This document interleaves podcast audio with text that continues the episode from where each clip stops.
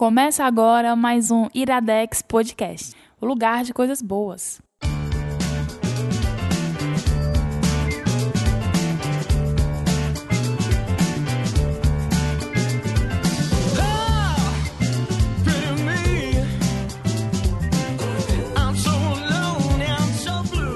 Está começando mais um Iradex Podcast. Luísa Lima, Olá, tudo bem? muito feliz de ser convidado para esse podcast. Igor Vieira. Oh. Depois de muito tempo. Eu posso dizer que eu estou feliz de ser convidado, Não, né? você vai dizer assim. Porque tu é fixa aqui, não? Sua cara de pau, você vai dizer assim. Eu estou muito feliz de finalmente ter aceitado vir gravar. Você convidado É, o Igor é sempre. difícil. Mentira! Que mentirosa! Que mentira, isso é mentira, gente. Vocês não sabem o que se passa por Se trás. soubessem. Se vocês. Ficariam soubessem da enojados. verdade, ficariam enojados. Gente, esse é o primeiro Iradex Podcast de 2020.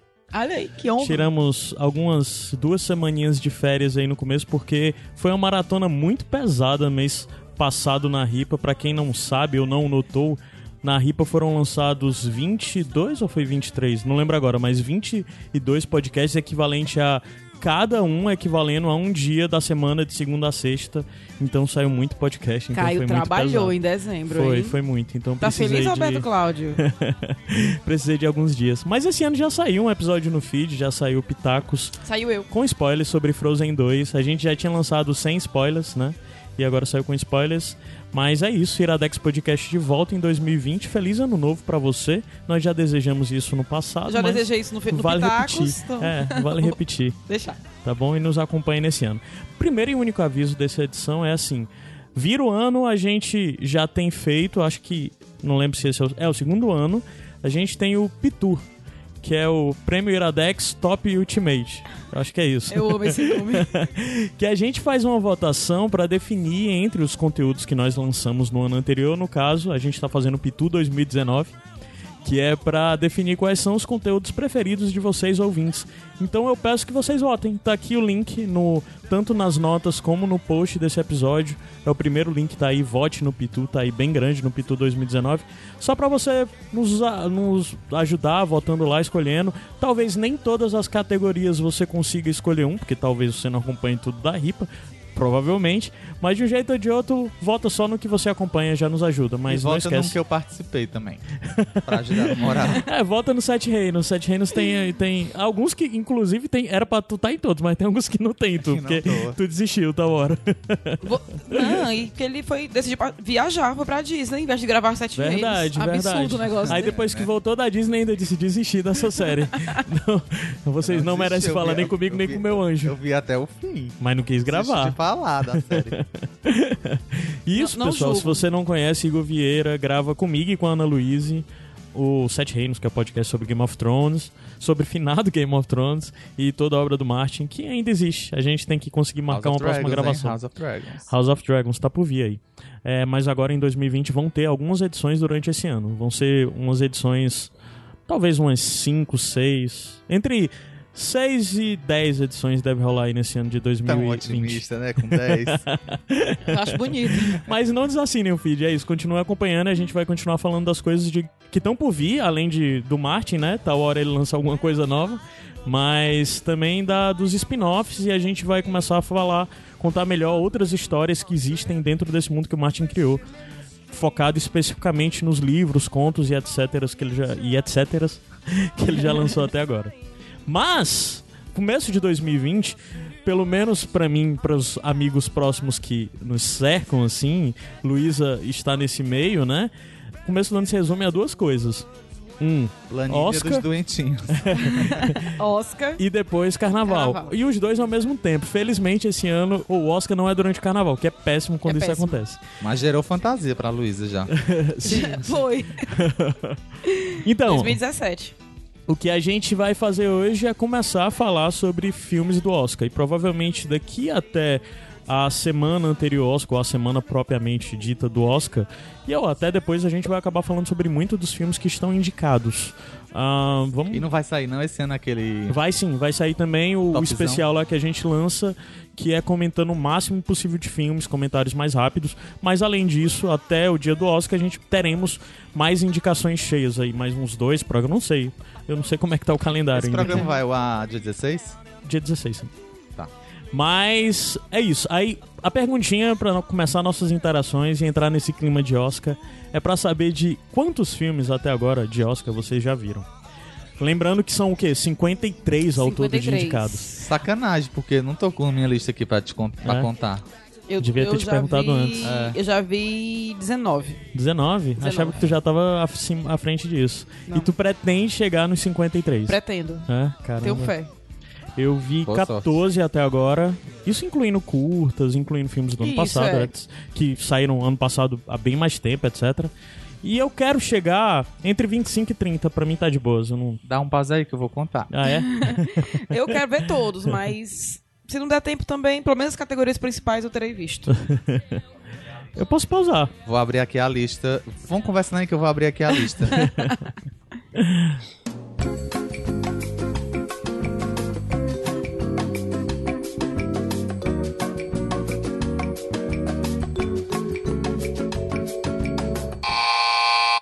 Atendemos o pedido do Igor e houve de falta uma pausa durante a gravação pra todo mundo contar. Eu continuo com 14. Eu contei mais um, foi 20. E eu Foram 19. Oi, vocês estão bem. Vocês estão bem. Acho Mas que eu não tenho a mais longe. pretensão da Luísa de fazer os 53. eu 20. pretendo. Olha, é o seguinte, fim de semana. Se eu fech... Não. Ei, Vai ser pra isso, o meu Tu fim já de semana. conseguiu algum ano fechar todos? Eu já cheguei muito próximo em 2000, Eu acho- ano passado Eu acho que 2018. ano passado eu só não vi um. Hum, E ano trazado. É, eu acho que faltou dois documentários ano trazado e um documentário ano passado. O resto eu vi todos. se vocês quiserem ter acesso a coisas que vocês não estão tendo aí, vão lá em arroba Luísa Lima no Twitter, Luísa com Z. Inclusive tem um monte de filme Não que é dá pra Luísa, ver não? online. Ah, é- Não, é no Twitter Luísa Luísa é com, Luísa no no Instagram. Instagram. Pois ela é isso. adora conversar, viu, com as pessoas. É, inclusive se ela fizer perguntas, sempre respondam lá. Mas respondam a pergunta. É. Você fala, gente, A ou B? Não vem com C pra mim, não. um pouco paciente a pessoa. Ai, que horror. Então, gente, nós vamos indicar hoje dois filmes do Oscar. Um deles é o 1917, que foi já ganhador do Globo de Ouro. Eu não lembro se ele ganhou, ele ganhou também Ganhou o o melhor filme e diretor. ganhou também o BAFTA, não? O Já BAFTA teve o não teve, BAFTA? não. Ainda teve não, o ele foi Critics' indicado. Choice. Ah, é o Critics' Choice, ele ganhou ou não? Não sei, Aí né? eu preciso Whatever. saber. Mas a gente vai indicar ele e também vamos indicar o Rocketman, o filme do David Fletcher, que é a biografia, ou não é biografia, são recortes de memórias Polêmica. do Elton John. Um ótimo filme. Os dois são ótimos filmes. E a gente vai subir a música e volta já já pra começar as indicações de fato e conversar sobre esses dois filmes.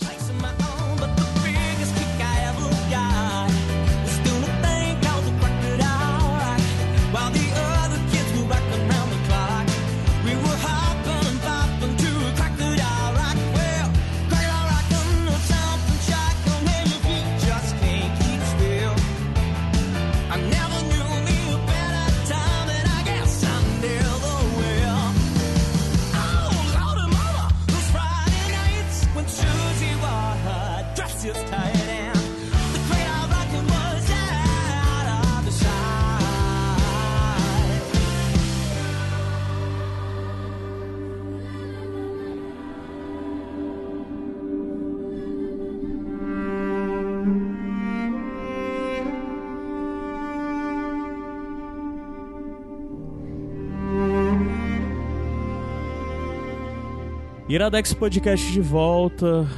Primeiro bloco, vamos indicar o filme 1917, que só Luísa viu, e Luísa viu na cabine de imprensa, né? Já fica o agradecimento pelo convite, né, que nós recebemos. Se você quiser nos convidar a realizar com cabines aqui em Fortaleza, sempre mande convite, mas Luísa, fale sobre o filme. Então, 1917, ele tá logo após Coringa, com 10 indicações ao Oscar. Posso até dizer depois aqui, se vocês quiserem. E foi o vencedor, o grande vencedor do Globo de Ouro, né? Ganhou direção e filme. E até agora, dos nove filmes, eu vi seis. E dos seis, ele seria o meu o meu voto seria pra ele, né, nos bolões da vida e até de gosto também, porque toda a vida no bolão a gente fica dividido. Se vota com gosto ou vota É. de quem acha que vai ganhar, Em né? quem acha que vai ganhar é o preferido. Esse ano, primeiro de tudo, vocês acham que dos nove indicados a gente tá bem? Temos nove filmes interessantes, assim, a maioria deles. Porque às vezes parece que tem uns anos que as coisas estão meio que completando ali. Eles botam um filme que é meio que pra completar. É, eu acho que teve muito filme melhor que foi. Que ficou de ficou fora, de fora da e lista. eles deixaram uns figurões tradicionais na Uhum. lista. Então, mas Sim, desse que estou vocês falando viram. de você, Martin Scorsese, sim, Quentin Quentin Tarantino. Mas, desse, mas assim, cara, nem o irlandês e nem o Era uma Vez no, no- em Hollywood são filmes ruins. Não são Não. filmes Bons ruins, mas filmes. não são isso tudo, na minha opinião, Não é? opinião. É, eu gostei muito de Irlandês, inclusive assisti hoje. Mas não, não achei que fosse também essa coisa toda, não. Mas as indicações pra ator, sim. Mas enfim, não é do irlandês que a gente vai falar hoje. É do 1917, do Sam Mendes, direção de Sam Mendes. Do Beleza Americano, né, ele? Eu acho que é Sim, Igor, sim, é? Pronto.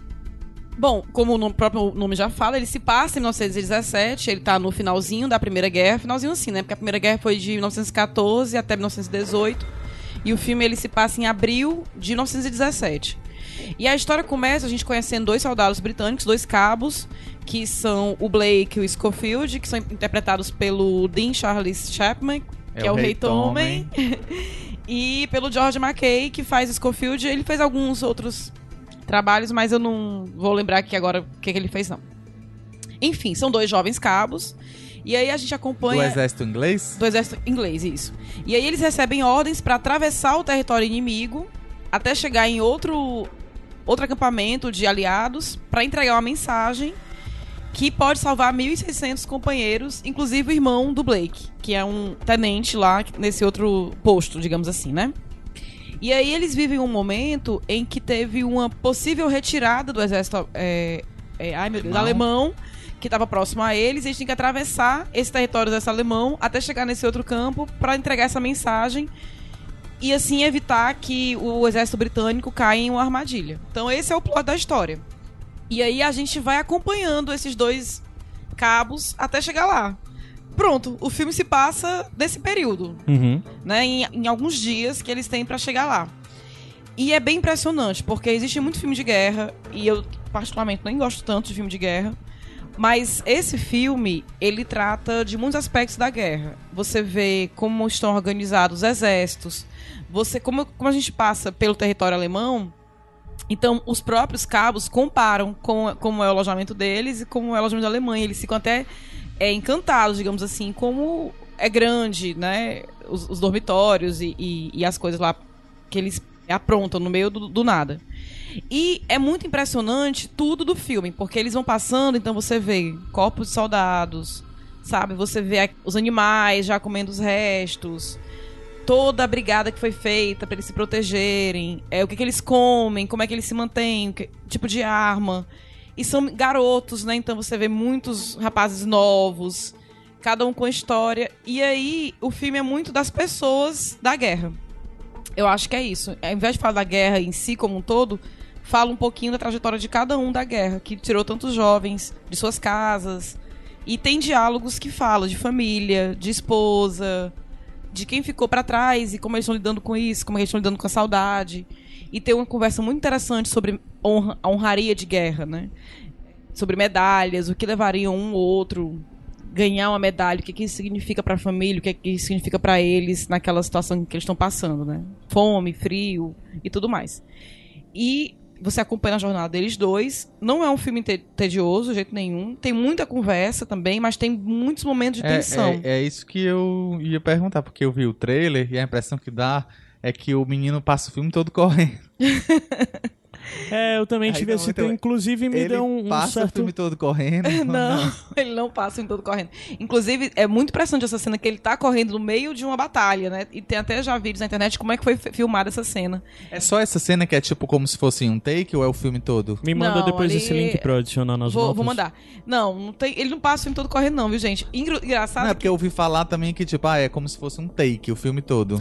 Muitas, muitas cenas, muitas cenas. Acho que o Caio vai gostar. Mas ele muitas cenas emula. sem cortes. Ah, tá. Ele, ele emula o que, por exemplo, O o, Birdman. o Birdman fez de que parece um plano sequência inteiro, mas na Sim, verdade sim. é evidente que não é, é um plano evidente que não sequência. é, mas parece sim. Ah, massa, ó. E tem muita tensão no filme porque você vai acompanhando tudo que vai acontecendo e às vezes as- não tá lhe preparando para aquilo que tá acontecendo. E esse filme ele teve uma tática muito interessante porque ele colocou rostos não tão famosos para serem os personagens principais. Quem não acompanha Game of Thrones talvez nem conheça o meninozinho que fez o Tommen, né? E tem muitos outros atores conhecidos, como o padre de Fleabag, Uhum. como o Sherlock O Holmes. Hot Priest. Padre Gato. É, o Padre Gato. que eles fazem papéis menores. E aí você fica. Quem mais tu falou também? É, tem o. Ah, o Benedict. Tem o Colin É. Firth, tem o Cumberbatch. Exatamente. Tem... Tem o Richard Madden que faz o. O, O Richard Rei Madden, Robin. que também tá no próximo filme, no Rocketman, né? Nós falaremos É, tem o Mark sobre- Strong, que ele é muito conhecido. Enfim. E né, o próprio Colin Firth, que aparece no começo, que é o ele que dá as dá ordens, ordem. que dá as ordens pros meninos. E aí você fica meio impressionado que tanto nome conhecido fazendo papéis bem menores, mas quando eles aparecem em cena, eu acho também pra gente estar assistindo, é pra dar aquela importância pra cena, entendeu? E o filme me pareceu também parecendo fase de videogame, porque eles têm que fazer tal coisa, né? Eles vão de um ponto A para um ponto B. Aí de lá para outro lugar. Então, tem que atravessar tal território, que era o acampamento dos alemães. Aí depois tem que atravessar tal coisa. E vão enfrentando alguns perigos nesse, nesse, nesse caminho, até ser recompensado aos poucos, entenderam? Dá esse sentimento. Agora é um filme muito, muito bonito também. Visualmente é impressionante, tanto que ele está concorrendo à direção de arte, à fotografia, a efeitos especiais, mixagem de som, todas as categorias técnicas ele está concorrendo, incluindo diretor e filme. E maquiagem também. É, esse filme é da Universal, né? Distribuído pela Universal Pictures e pela DreamWorks. E só pra dizer, a gente foi pra cabine aqui, foi essa cabine especificamente foi da agência da Atomica Lab, realizada aqui em Fortaleza. É, a Primeira Guerra Mundial é muito retratada como a guerra mais cruel, havia de regra na história, né? Uhum. Porque foi usado muito mais de força humana. Não tô falando pelo número, mas o número de baixa é muito maior durante a guerra, porque as pessoas não tinham todo o maquinário tecnológico de guerra em que já soldados, existiam. né? Sim, sim. Porque se for contar os judeus, Não, eu tô falando da guerra. Guerra? Não, a- eu É. tô falando da guerra. Os judeus não morreram por causa da Segunda Guerra. Morreram. A Segunda Guerra, bem, vocês entenderam. Mas eu estou falando de baixas por causa das batalhas, especificamente, né? E eu acho que todo mundo fala que retratar a Primeira Guerra acaba sendo um pouco mais complicado por isso, né? Por essa coisa de ser uma guerra bem mais cruel, de ser uma guerra de trincheiras, de fato. Isso, pronto. E- Acho e que é. Não é como as guerras de- já na Segunda Guerra que já tinha muita coisa de, de aéreo, ataque bombardeio, etc. E já tinha muito mais batalha, mesmo como a gente sabe dos mísseis, a bomba atômica. A Primeira Guerra fez com que o mundo avançasse muito, tecnologicamente, de forma bélico-tecnologicamente falando. Porque exatamente, né? Foram muitas baixas e tal. Então, a impressão que eu tenho, e na verdade a expectativa que eu tenho é que esse seja um filme muito mais consiga retratar esse ar mais claustrofóbico e mais cruel mesmo. Porque no Isso, final das contas isso. a Primeira Guerra pro indivíduo que tá na batalha acabou por ser mais cruel, assim, via de regra, né? É, isso tu falou importante, porque no filme, como a gente tá acompanhando esses dois garotos é, nesse caminho, eles vão, obviamente, encontrar inimigos, né, no caminho. Não tá assim, opa, vamos só dar uma volta ali, né, passear. Não, eles vão encontrar inimigos e você fica tenso por eles, porque eles estão ali com medo e tendo que enfrentar de frente a frente, sabe? E tem situações assim, que eles encontram a pessoa e às vezes tem que esperar a pessoa falar pra saber que não é dos deles, ou então porque tá escuro, então olhar a roupa pra, saber, pra saber que é. E é bem tenso mesmo, e, e realmente é bem cruel. E, obviamente, como quase todo filme de guerra, a gente também vê uma cena, né, pós-batalha, do- do- dos feridos voltando, e tudo isso é, é bem impressionante também. Eu especificamente desse filme, uma das coisas que me interessou foi por causa dos- por ser do, do, do Sean Mendes, que filme de guerra ele tem um que eu gosto que praticamente ele não é um filme de guerra, ele acaba sendo frustrante pra quem vê o filme esperando um filme de guerra, que é o Soldado Anônimo, o Jarred, que é com Jake Gyllenhaal, que é muito mais focado na coisa deles confinados dentro da, do, do centro lá, né? E ele também dirigiu muita coisa. Ele dirigiu a Estrada pra, pra Perdição, né? Que é com Tom Hanks. E também dirigiu. O Beleza Americana. E ele tem dois filmes dessa nova sequência. Nova sequência não, já foi, né? Já tá velho, do 007, né? Com o... o Little Children é dele também? Little Children? Não sei, não conheço. Com a Kate Winslet e com o... Como é o nome dele em inglês? Little Children. Não, o nome português eu quis dizer. Garoto nota 10? Não. Não. É, sei não. Eu acho que não é não. Mas o Shaman, de certa forma, ele já tem uma experiência nisso especificamente. Ele, eu acho que ele é um cara que consegue, sei lá, com Beleza Americana, que é um filme que a galera às vezes critica um pouco, mas é um filme que especificamente eu gosto muito. É um filme marcante pra mim. Eu É. não gosto muito também, não. Tu não gosta? Não, Não. É. Mas Eu tu não gosta agora ou tu. Não, não, Não gostei gosta desde a quando época. eu assisti, né? Ah, foi? Ah, bom. Pra mim era agora de tu olhar filme, trás. e- Só por curiosidade, é Pecados Íntimos em português e não, não é dos Shawn Mendes. Ah, bom. Eu é tenho porque uma a raiva Kate Winslet foi casada com o Sam Mendes, aí eu, Ah, tá. por algum motivo, achei que fosse dele. Eu tenho uma raiva desse filme, acho que tem, tem muitas coisas É por ali causa que- do, do Kevin Spacey. Não, porque eu não Da gostei coisa antes, do, entendeu? do abuso com a menor Eu não, de gost- idade. eu não gostei. É, tem isso que me deixa meio enojada, tem a história do. Enfim. É, Ah, mas sim, especificamente entra na velha coisa. Mais um filme de guerra indicado ao Oscar e todas É, essas coisas. Exatamente. E, e engraçado que tu decidiu ir pra cabine, foi ver a cabine, a gente tá indicando agora aqui também, muito por causa disso, e, e tu disse que é o teu filme preferido. O que é principalmente pra ti que mais marcou isso é, nesse sentido? É a parte artística mesmo, de como ele consegue retratar isso, de como ele consegue, sei lá, ele consegue sair do lugar comum em retratação de guerra ou no eu, final acho das que tem- contas? eu acho que teve isso de sair do lugar comum e também teve sobre fazer a guerra sobre as pessoas.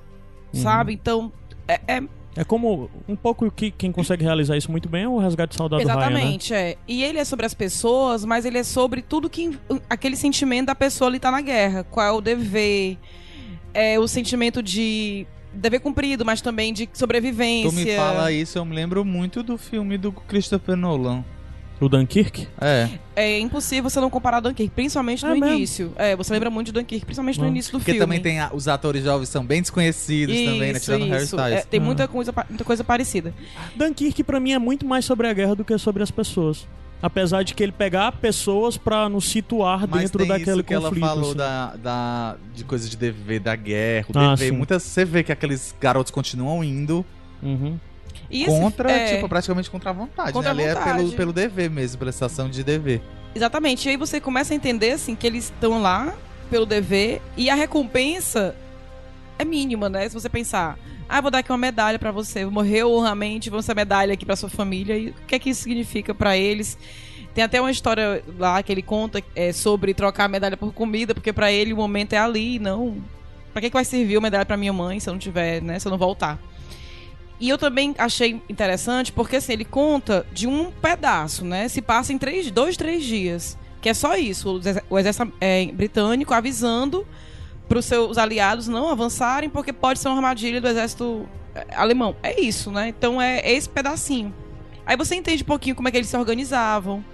Olha a comunicação. Teve que mandar uma pessoa, né? Mesmo tendo aviões, mas podia não dar certo, tinha que ser uma coisa por baixo dos panos. Aí mandaram apenas dois soldados, uma missão praticamente impossível. Ou seja, tem muitos aspectos que a gente pode não conhecer da guerra e pode vivenciar na pele desses dois cabos que vão pra essa jornada. E eu gostei bastante. E é mesmo curioso, porque eu não gosto muito de guerra. Pedi pra ir nessa cabine, ma- mas acho que por ele ter vencido o Globo de Ouro, a gente já tinha visto o Globo de Ouro, se eu não me engano, quando, Uhum. né, Sim, sim, quando a- eu fui assistir, acho que fiquei curiosa por isso. E é isso, gente. Até agora meu preferido. E ele estreia agora, dia E tem 23 grandes chances de, janeiro, ganhar. né? Isso. E vão É. ver no cinema, se puderem, né? É muito lindo. Não espere chegar no stream, né? É. Veja. É impressionante, é impressionante. É isso, gente. Vamos subir a música e a gente volta já já pra indicar o próximo filme, que é o Rocketman.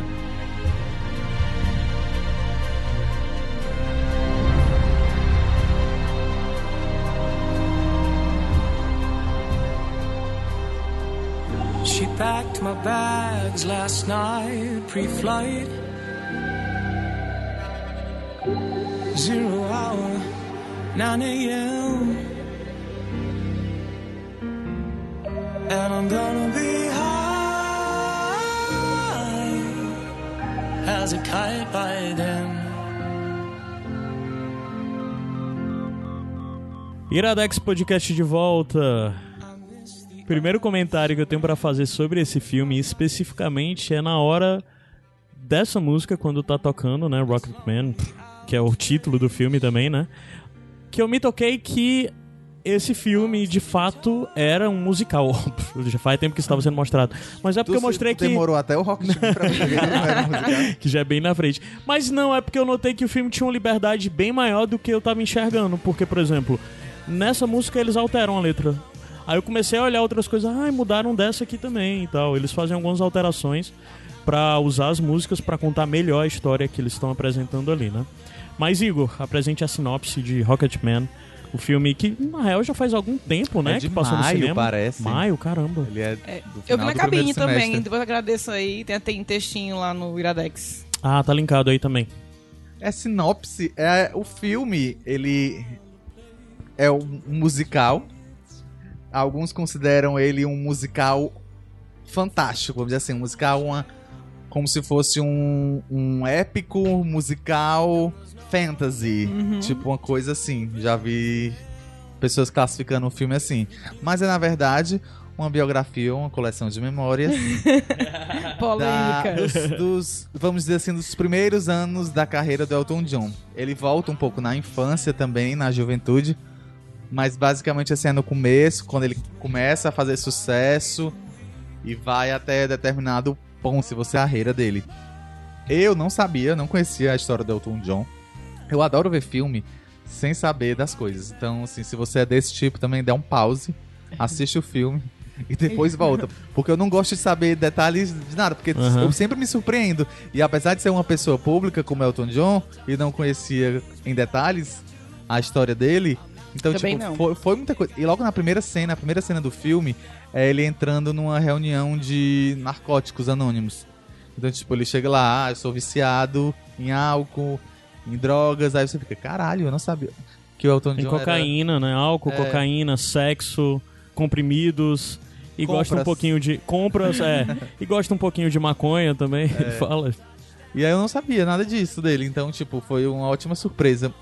E eu não sabia que o filme também era um musical. Eu imaginei que ele fosse aos moldes Do, do Bohemian, Bohemian Rhapsody. Rhapsody, do Queen. Aham. Que é mais um filme que conta a história e as músicas é a banda tocando em shows, em clipes, né? E não, e como ele é um musical, ele é o que a gente pode classificar de. que a gente classifica de jukebox, jukebox. Que é um musical tipo, Isso é um tipo de musical.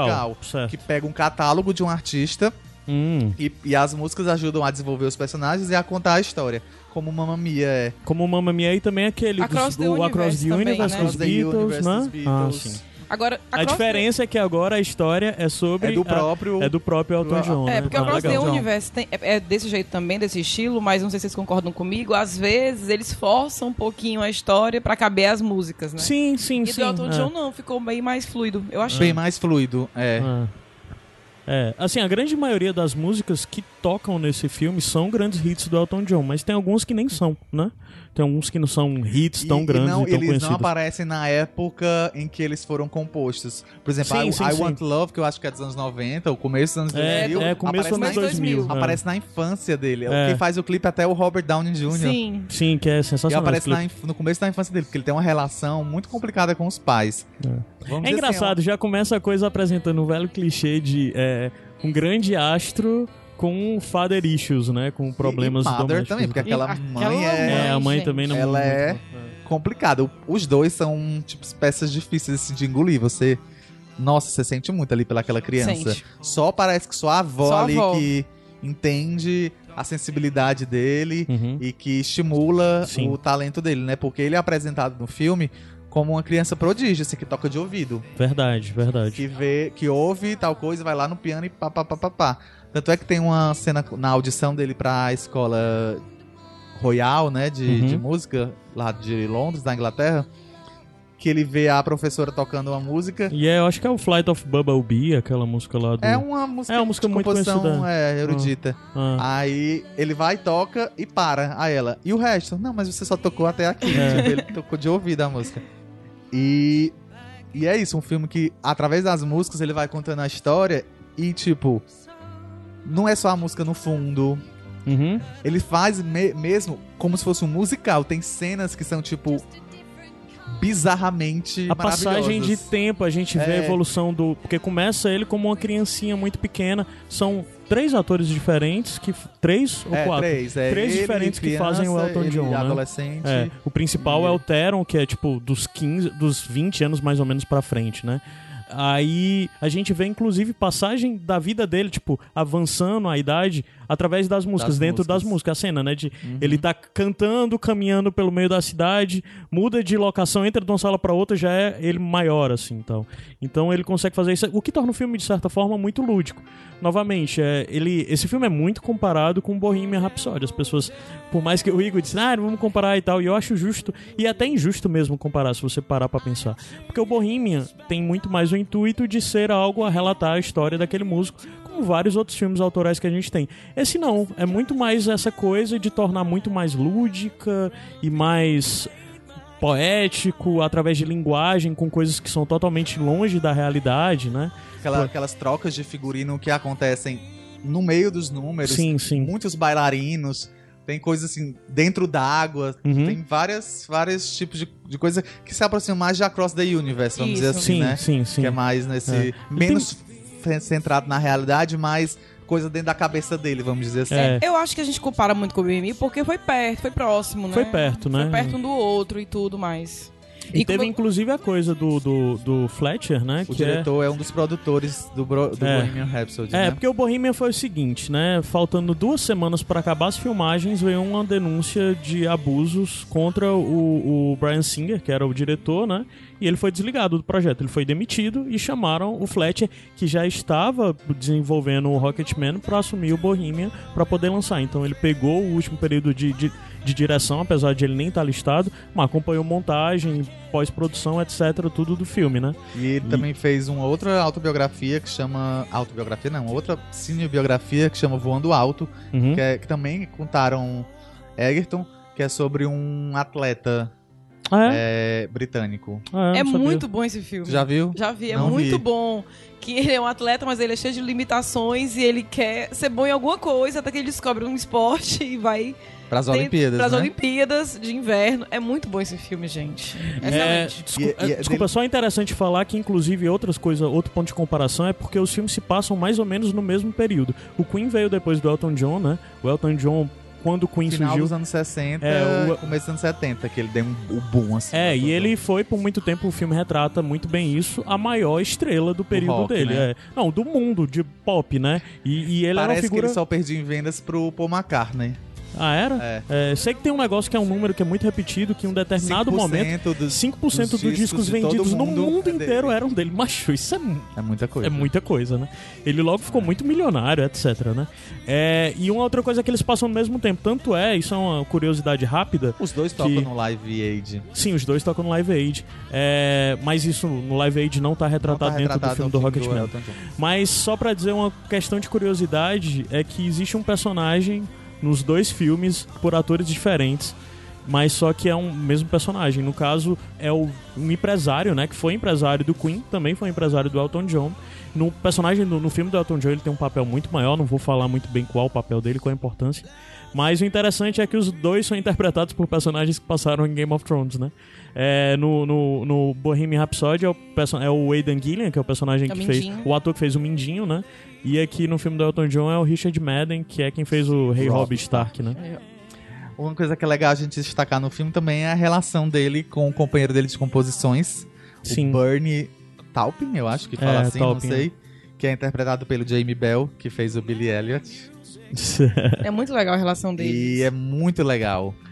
E assim, muito bonita. é muito bonita a relação Porque- deles dois. Muito bonito. No filme ele chega até a, a colocar a, música Your Song como se fosse uma música, né? Tipo, assim, fosse um amor platônico, assim, de amizade, né? Aham. De um pro outro. Uhum. Que pode nem ter sido essa história de verdade, porque o filme tem essas liberdades, tem né? essa- É, o filme tem Liberdade. bastante liberdade. Até com relação a tempo, períodos que. coisas que acontecem mais na Aham. frente, no final dos anos 80, t- são trazidas pra, É. Esse, O ele benefício do, do É, storytelling ele mesmo, tem né? pouquíssimo intuito de apresentar coisas lineares, acontecimentos lineares, né? Como a gente estava conversando até um pouco antes, tem mais na frente um grande evento que marcou, que passa muito rapidamente dentro da vida do, do Elton John, que praticamente está dentro do filme como um pedido de desculpa dele, mais um pedido de desculpa público, assim, de certa forma foi uma leitura minha, não vou dizer muito bem qual é, mas é algo que tu fala que, tipo, puxaram, tipo, pro começo da década de 80, mas na verdade isso aconteceu no final da década de 80, dentro da vida dele, né? Então eles tentam alongar isso, as coisas da música, como disse, né? Muitas músicas que são, tipo, lançamentos, na verdade, já saíram antes. É, é muito mais o intuito mesmo, principal de nos apresentar esse personagem, quem ele é e toda a jornada dele de se encontrar e de se aceitar da forma como ele é e com as relações que ele tem com as pessoas, né? Com os amigos e familiares, assim. Eu acho que também vale dizer que, mesmo quem não gosta de musicais, pode gostar do filme, porque as músicas não são muito longas. Uhum. Aham, são Elas- até mais encurtadas são- do que as encurtadas, versões é, do que as originais. versões sim. originais. Também fala que o ator cantou todas as músicas, né? Sim. É. E vamos aqui, vamos entrar então num- num- na grande injustiça deste Oscar. Exatamente. Porque o filme só recebeu uma indicação, que foi na categoria de melhor canção original, que é uma música linda, que ganhou o Globo de Ouro, ganhou o prêmio dos, dos críticos. Tá aí como favorito pra ganhar o Uhum. Oscar, que é uma música do Elton John e do Bernie, cantada pelo Elton John e pelo próprio Taron Egerton. É a música que vai encerrar esse episódio. E que vai fechar programa. créditos do filme, né? E que tem uma Aham. música que, Se o Iradex pra Podcast gente não dar um spoiler muito grande, mas tem muito a ver com a temática do filme, Uhum, a, a música. uhum. Porque eu acho que o que é a mensagem A mensagem, a letra sobre o que a letra fala, né? sobre o que foi essa, essa, essa grande batalha do Elton Uhum. John nesses anos que o filme retrata. E é muito bonita, mas foi a única indicação do filme. E o filme, gente, sinceramente, o Teron Egerton merecia uma indicação. Merecia. Aham. Muito mais que o Malik ano Que passado. ganhou o Oscar, né? É, é. Eu É, acho. merecia, na minha opinião, indicação de melhor filme, melhor figurino, melhor design de produção. Eu Nada acho que merecia direção. Ele tem umas coisas de direção, De direção muito, muito também. inventivas e. Por mim, eu colocaria até no roteiro. Aham. O roteirista é o Lee Hall, ele que escreveu o Billy Elliot e o Cavalo de Guerra, que é aquele filme do Spielberg, que é bem meloso, Uhum. mas que eu amo, porque é Eu melodrama. vou ver de novo esse filme, inclusive. Estamos aí. O Rocketman. É, quem é de Fortaleza, o Ficou Cine convite, São né? É, fica convite. Quem é de Fortaleza, o Cine São Luís tá passando alguns filmes, inclusive indicados ao Oscar essa semana, como Rei Leão, Toy Story 4 e Rocketman. Aham. Nós vamos ver domingo, às 14 horas, é uma sessão Domingo, dia gratuita. 18 de Exatamente. janeiro agora. Eu acho que a única indicação que ele não merecia seria de maquiagem, porque apesar da maquiagem do Aaron, Desculpa, 18 não, 19 de janeiro. É, 19 de janeiro. do Aaron Egerton tá muito boa, no momento que o Elton John vai ficando mais careca, né, vai envelhecendo, mas a maquiagem da Bryce Dallas Howard, que faz a mãe dele, Faz a mãe. Ela não envelhece, né? E fizeram depois, um, mais na frente, uma maquiagem meio esquisita assim mesmo. Mas fora isso, o filme, por mim, Merecia, muitas, merecia muitas indicações. todas as outras indicações, porque... E foi meio que esnobado mesmo, porque todas as outras premiações dessa temporada de premiações lembraram o filme. Lembraram Sim, dele. Ele, inclusive, inclusive, ele ganhou o Globo de Ouro, melhor ator, né? musical, né? É. Musical comédia, né? Musical Essa comédia, categoria? É. Uma coisa que assim foi muito marcante pra mim é que esse filme pra mim não tem barriga. Tem algumas coisas que ele foca tempo demais que no final das contas parecem não ser tão relevantes pro que no final é a mensagem final, mas só que volta, é isso, é isso. E é interessante que é um filme que eu vi inteiro sem me cansar tanto do roteiro. sem sentir uma barriga. E às vezes, assim, barrigas né, em filmes, aquelas coisas um pouco mais lentas, mais arrastadas, cabem, às vezes são necessárias. O diretor quer fazer aquela sensação de morosidade, em alguns momentos cabe. Mas esse filme consegue transmitir toda a história e apresentar toda essa jornada do Elton, né? É, novamente, é bem cedo, é até o tipo metade dos anos 80 mais ou menos só que o filme se retrata até aí. É, ou seja, bem antes de É, ele muita coisa que veio depois. 1970. É, sim. Aí, o grande lance é que ele conseguiu fazer tudo isso de uma forma que é um filme muito, muito incrivelmente dinâmico, sabe? Inclusive as viradas que acontecem na vida dele, dessas coisas como, por exemplo, ele quando relata no começo do filme logo, quando ele entra na sessão lá de, de terapia coletiva lá e tal, ele começa a relatar algumas coisas que você pensa que o filme vai ser muito focado naquilo Ele e não contando é, aquelas coisas, é e não, a história o filme, não é... o filme é muito sutil na hora das transições todas da vida dele nas mudanças. Eu gosto. E eu fiquei vendo o filme dizendo, caramba, há cinco minutos atrás ele tinha uma vida completamente diferente e agora a vida dele tá nesse ponto. E eu não tô insatisfeito de pensar que, Vala, faltou coisa pra essa virada. Não, eu aceito. Todas as Pronto, viradas foi são o sentimento que, cabíveis. que, eu, que eu não aceitei, que eu tive em Boemia. Eu concordo. O Bohemian não consegue transferir muito bem essas Isso. viradas e eu acho que... O Bohemian foi um filme que teve muitos problemas, né? Ele foi muito mudado, como disse. Teve mudança de direção, teve mudança dentro da, dos produtores, etc, né? E, e eu acho que é, o Bohemian se propôs a dizer que era uma biografia do Queen.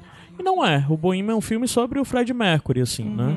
É, e não dos melhores. Eu acho que o Bohemian é um filme com barriga. Eu não quero ficar comparando com o Bohemian, apesar de ser meio difícil, não.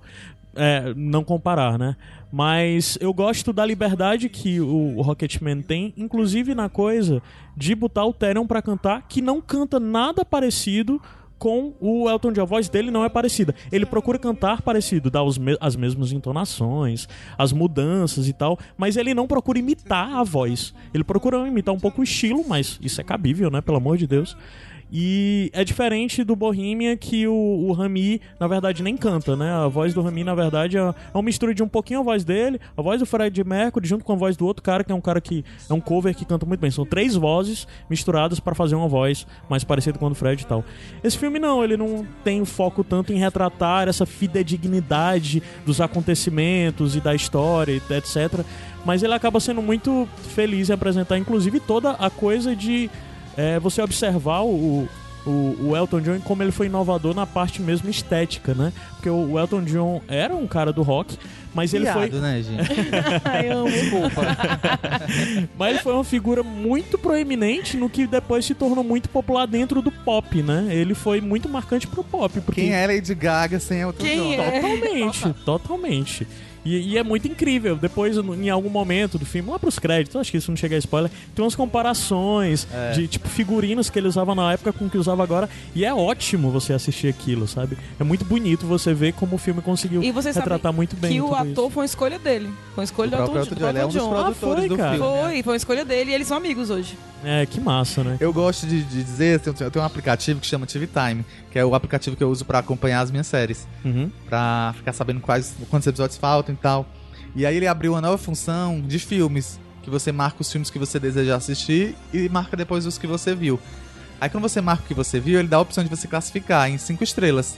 E a quinta estrela, cada estrela tem uma legenda, né? Uma estrela é tipo ruim, duas estrelas é ok, três é bom, quatro é ótimo e cinco é pra mim a definição desse filme, é uau. Esse filme pra mim é uau. Eu saí, Tipo, eu saí assim no cinema. eu é um dos melhores filmes dessa temporada de premiações, é um dos melhores filmes pra mim do ano passado.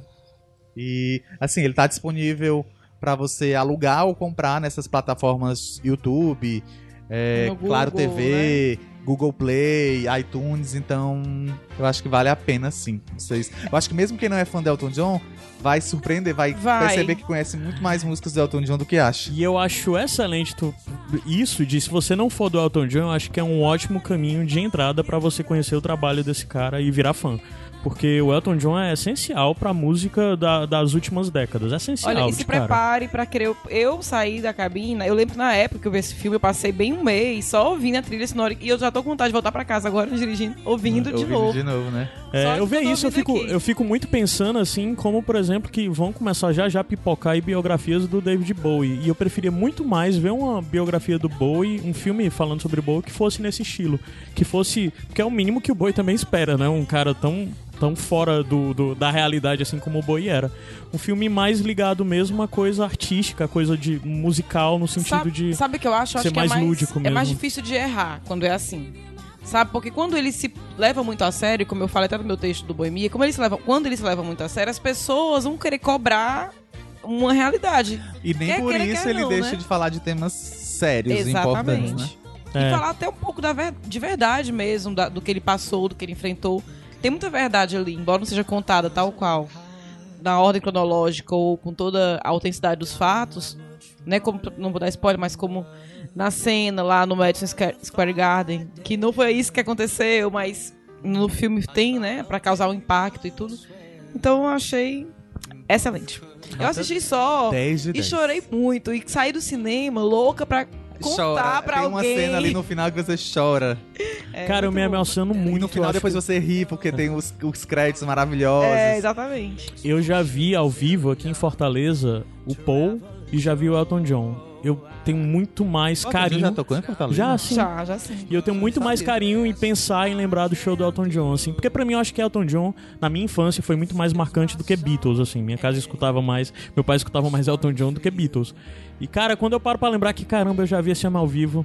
Eu queria espero ter um dia poder ver de novo. Acho que tava dando Cara, aula fora. Gente, eu Foi não lindo. onde é que eu tava. Pois é, pois teve. Na época. eu- Teve toda a polêmica. Foi antes do Paul? Teve toda Foi a polêmica. depois. Foi depois. Teve toda a polêmica do calor dele, do terno e tal, Ah. que ele. Que foi, não foi, não foi no Castelão também. Foi Castelão. Porque o do Paul foi o que inaugurou, né? A reforma Sim, do Castelão sim. pra Copa, né? Olha, assim, eu não assisti o do não vi o do Elton John porque eu tava dando aula em outra cidade, mas o do Paul já é bem, O bem é muito impressionante. bom, é. Eu tenho muito orgulho, esse orgulho beijo que a gente tem, né, de dizer, não é bem orgulho Que a palavra, um mas Beatle assim, vivo, né? exatamente, eu tenho É, eu muito também essa tenho, coisa de dizer, tenho. ah, eu fui ao show de um Beatle. E eu acho que eu teria a mesma coisa com o Elton John. Pra fechar, bem rápido, eu tenho uma notícia que vai agradar o Igor, talvez, né? Que o, o, o Fletcher, ele perguntaram se ele queria fazer alguma biografia. Ele disse, ah, eu nem pensei nisso não, mas se eu pudesse escolher uma biografia pra fazer, um outro filme nesse esse estilo que está envolvido, né? Seria da Madonna. Já quero, hein, Igor? É. Madonna e Elton John que não se, se bicam. não se- Ah, é? Há outras histórias aí. Pois é isso. mais. Assistam, assistam no canal da TNT no YouTube, Tretas TNT, Elton John versus Madonna. Ah, linkar aí no Entendam post. essa história. Entendo. Bom, então vamos subir a música e a gente vol- volta já já pra fechar esse programa. Mas antes de encerrar, dar tchau, a gente traz os nossos bônus tracks. You see, I've forgotten if they're green or they're blue. Anyway, the thing is, what I really mean. Yours are the sweetest eyes I've ever seen. And you can tell everybody this is your song. It may be quite simple, but now that it's done, hope you don't mind. I hope you don't mind that I put down in words how wonderful life is while you're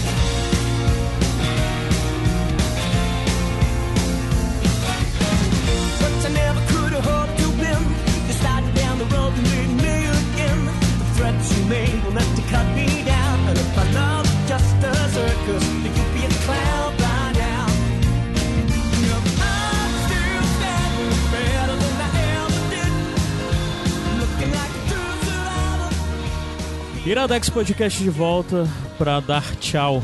Mas Ah. antes do tchau, temos sempre os nossos bônus tracks. Eu vou dar o meu primeiro.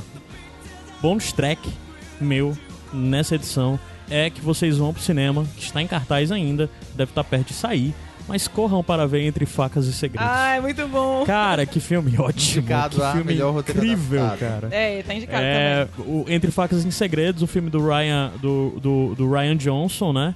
É, Baseado na obra da Agatha Christie, né? Inspirado. é dizer assim, inspirado na inspirado, obra, tipo, de uma forma geral. Digamos que é. Não é em nenhuma obra específica dela, mas é nas histórias que a Agatha Christie já contou, né? No tipo de história que a Agatha Christie cantava. Cara, é interessantíssimo, basicamente. Um senhor, grande patrimônio como escritor, tem um editor, etc. Morre e, tal momento, alguém começa a suspeitar que, na verdade, ele não morreu da forma como aparece que ele morreu. Ele, na verdade, foi assassinado. E daí começa a ter investigação com todos os familiares, os funcionários da casa. E o filme é um filme que te surpreende. Ele, é- inclusive, faz piadas, né? Que é, ai, no tal hora eles referenciam. Isso parece algo feito dentro de um tabuleiro de detetive, assim, pela mansão. Eles falam isso dentro do próprio filme, assim. E o lance é que você fica com expectativa que vai gerar um pouco disso, mas o filme tem tanto plot twist, tem tanta virada que você fica pensando, eles não tem mal o que fazer, como é que esse filme vai acabar? E eles vêm com algo novo e mais surpreendente ainda, o caralho, que filme incrível. Vejam Entre Facas e Segredos. Super divertido. É muito bom, inclusive existe a promessa de que isso vai ser expandido, né? O detetive principal desse filme parece que vai ser detetive em outras histórias, em sequências. E esse filme a gente pelo pode Ryan dizer Phillips. grande elenco, né? grande, Grande elenco. elenco. Porque sempre tem no trailer, né? E grande elenco. Só que Esse- nesse filme é realmente um grande elenco, né? Sim, sim, sim. Daniel Craig, Chris Evans, a Ana de, Ma de Armas, que essa é a Que menina tá novinha. bombando, né? Ela E essa bombando. menina é incrível, ela tá muito bem no filme. Mas tem a Jamie Lee Curtis, tem o Michael Toni Shannon, Collette. Tony Collette, Ela- foda. a personagem Christopher Colette Plummer. É ótimo. Tem a Muito bom, menina muito do 13 Reasons Why também. Sim. Sim, sim, sim, tem. É, a Catherine- Catherine Lang- é. Langford. Vejam Entre Facas e Segredos. Lu, Meu Bonus Track também é um filme indicado ao Oscar, indicado ao Oscar de melhor animação, da Netflix, Klaus, então dá pra você ver em casa. É um filme muito engraçado que ele tenta contar a lenda do Papai Noel. De que é onde- algo que nós já vimos inúmeras vezes. né? Exatamente, mas aí de uma maneira totalmente diferente. Olha ele, tipo, legal. dá uma razão para as crianças escreverem carta pro Papai Noel. Ele dá uma razão pro Papai Noel ser a pessoa dos brinquedos. Por que o Papai Noel faz brinquedos? Por que ele tem brinquedo? E aí vai, vai rolando o filme e as coisas vão se desenrolando e você é- vai se tocando. E é muito engraçado. Aí, por exemplo, por que, que tem que ser um bom menino pra ganhar o presente? Tem uma explicação no filme. Por que, que as renas voam? Por que, que o Papai Noel vem só no Natal? Então, assim, é muito legal. É um filme de 1 hora e 20, se eu não me engano, 1 hora Ah, e meia. É 2D, né? É 2D. É um desenho super bem feito. É Pra matar a engraçado. saudade do 2D. É. E tá indicado também e ao tá Oscar, indicado ao Oscar né, melhor animação. Melhor animação. Eu acho que não ganha porque eu tô achando que vai dar Toy Story. Uhum. Mais uma vez, novamente, novo vai dar Pixar. Mas ele é excelente, bem bonito e dá pra Olha, cuidado que criança... ano passado ganhou o Aranha Verso. é, e Verdade, também tem a questão que o que verdade. ganhou o Globo de Ouro foi o mundo... Missing, Missing Link, não foi não? É, o Missing Link, né? Que é o... Esqueci o nome dele em português. É, não sei o que é perdido mesmo. É. Link o nome. perdido. Link perdido, eu perdido, acho é. mesmo, é. Então, mas assim, mas vejam, Cláudio, é super divertido. E eu não sabia desse filme, não tinha visto ainda da Netflix até sair a lista dos indicados ao Oscar. Então dá pra baixinhos e altinhos. Igor? Eu vou indicar também, então aproveitando aí na onda Oscar, eu vou indicar mais um filme, Jojo Rabbit, que estreia Hum. nos cinemas dia 6 de fevereiro, só vai estrear pertinho do Oscar, Uhum. mas é um filme que você precisa ver, porque é um filme do Taika Waititi. É assim que fala o nome dele? Waititi. Waititi. I'm beautiful. É. Ai, amo. E Isso é porque ele postou uma foto toda e aí embaixo a legenda tinha I'm beautiful. Happy New Year, I'm beautiful. Tô nada. então é tipo assim, gente, é pra você que conhece os filmes do Do Taika. dele. É. porque ele tem aquele humor meio inocente, né? Aham. Aquele humor que, que muita gente não gostou em Thor Ragnarok. Eu acho que É. a Luísa não gostou. Ai, eu, também não. odiei Thor Ragnarok. A Ragnarok, o melhor filme da Marvel. Ai, Ele PJ. É muito bom, ele se passa na Segunda Guerra, na Alemanha. Tem um meninozinho, o Jojo, que ele é tipo um grande fã do Hitler. ele conversa com o Hitler, o Hitler é amigo imaginário dele e é interpretado pelo próprio Taika. É, o Hitler. Ai, gente, tudo. E, tipo, a mãe é a Scarlett Johansson, que tá indicada a melhor atriz coadjuvante pra esse filme também. Tem a Rebel Wilson, tem o, o rapaz do que ganhou o Oscar por Três Outdoors. sim, sim, sim, sim. Três anúncios para um Três crime, né? Tem esse ator também. Tem o, o Theon Greyjoy, que eu esqueci o nome dele, agora o Alfie Allen. Todos muito engraçados, gente. É muito engraçado. Você fica assim, às vezes, com vergonha de rir. Mas também tem os seus Você momentos... ri com a mão no coração, a mão né? A gente tá coração. falando sobre Alemanha nazismo, nazista, então é. ele vai tal hora, né? Pesar nisso. também. Mas tem uns momentos bonitinhos também. Pra mim é um dos melhores filmes. Também é um filme que eu... Eu ainda não Uau. vi. Sam Rockwell, né? Do Três Anúncios? É, o Sam Rockwell, é. É um filme que eu me surpreendi positivamente bastante. Muito bom, merece todas as indicações. Aqui está indicado no Oscar, porque é um dos filmes que tá com mais... Maior número de indicações aí também. E merece. E que massa, né? O Taika tendo reconhecimento aí. Eu não gosto tanto do Thor Ele é Ragnarok. neozelandês, né? É, é, mas não é nem que o filme seja ruim, é porque eu me incomodei com a coisa ser deslocada, etc. Grande debate, né? Talvez pra muita gente isso é um ponto positivo, na verdade. Mas o Taika tem uma filmografia muito boa Aquela dos e... vampiros. É, recomendo vocês conhecerem a film- é? filmografia dele. É, What We Do in the Shadows, o que nós que nós fazemos fazemos na sombra, né? É, nas É, sombras. Que tem legal. inclusive a série que as pessoas dizem que é muito boa. Em breve vai estar indicado aqui. Já, já me pediram esse spot de indicar a série. Já indicamos aqui o que nós fazemos na sombra muitos anos atrás do filme, tá linkado aqui no post. Mas em breve a gente vai indicar aqui a série também. Ah, e só pra falar, o Taika dirigiu o, o- o último episódio da, tem- da primeira temporada do Mandalorian, né? Ah, É. excelente. Eu não vi ainda, hein? Ó, o spoiler. Ah, excelente. É, Mandalorian é uma série muito boa. Se você não viu, vale a pena ver. Mas Mandalorian é bem aventuresco, não vai esperando algo grande complexo como Watchmen, que nós não falamos aqui no Iradex, mas deveríamos ter falado, que Deveríamos. provavelmente é a série do ano. É isso. Vamos dar tchau. Tchau. Tchau, adorei gravar com os meninos, o primeiro do ano. Voltaremos mais pra falar mais de filmes do Oscars. Adeus. Bye, bye.